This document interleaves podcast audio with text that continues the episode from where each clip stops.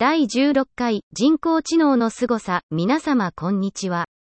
人工知能の第16回目の今回は、人工知能の凄さに書いてみたいと思います。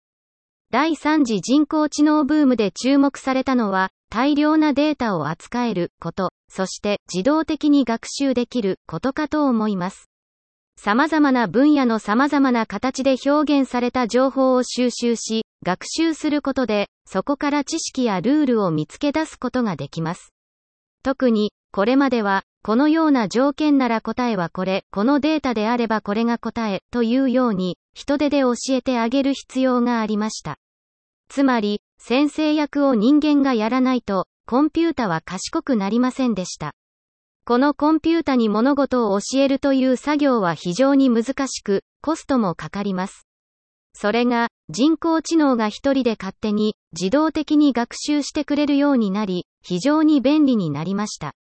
さらに、最近では、一人で学習するだけではなく、人工知能同士がお互いに勉強し合いながら賢くなる機能も実現されています。例えば、将棋のプログラムであれば、自分と相手の人工知能を用意し、双方が相手に負けないように将棋を指します。将棋というゲームですので双方がどれだけ頑張ってもどちらかが勝ち、どちらかが負けてしまいます。それを何回も何回も繰り返すことで、双方のプログラムが賢くなります。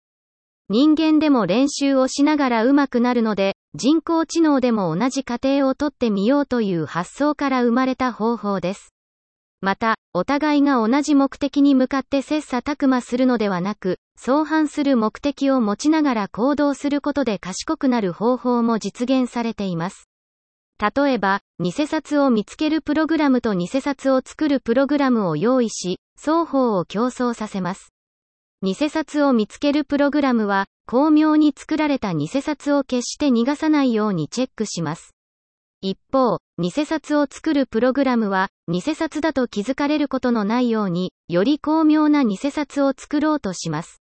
これを何回も何回も繰り返すことで、偽札を絶対に見つけることができるプログラムを作ることできます。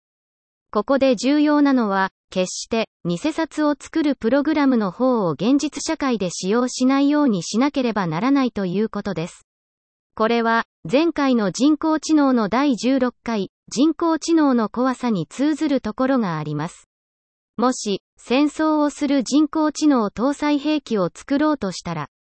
上記のような訓練を繰り返せば、ものすごい兵器を作り出せることにもなります。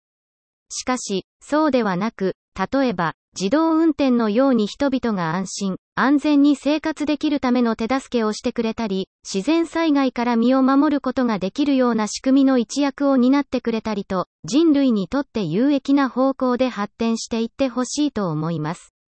自動的に勝手に学習してくれるのだから、何でもできると思いがちですが、やはり人工知能にもまだまだ解決しなければならない問題がたくさんあります。